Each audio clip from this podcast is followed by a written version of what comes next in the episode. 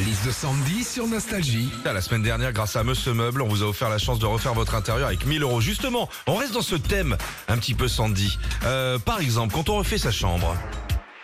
Déjà, si vous refaites votre chambre en ce moment, sachez que la tendance est au minimaliste. Un lit, une table de nuit, une lumière et c'est tout. Tout ça dans un décor entièrement blanc qu'on appelle le style blanc épuré ou chambre d'hôpital.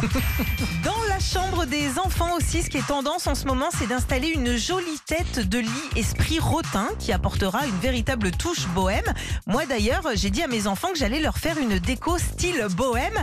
Ils m'ont dit Ah non, pas l'OM, hein, on préfère le PSG. hein.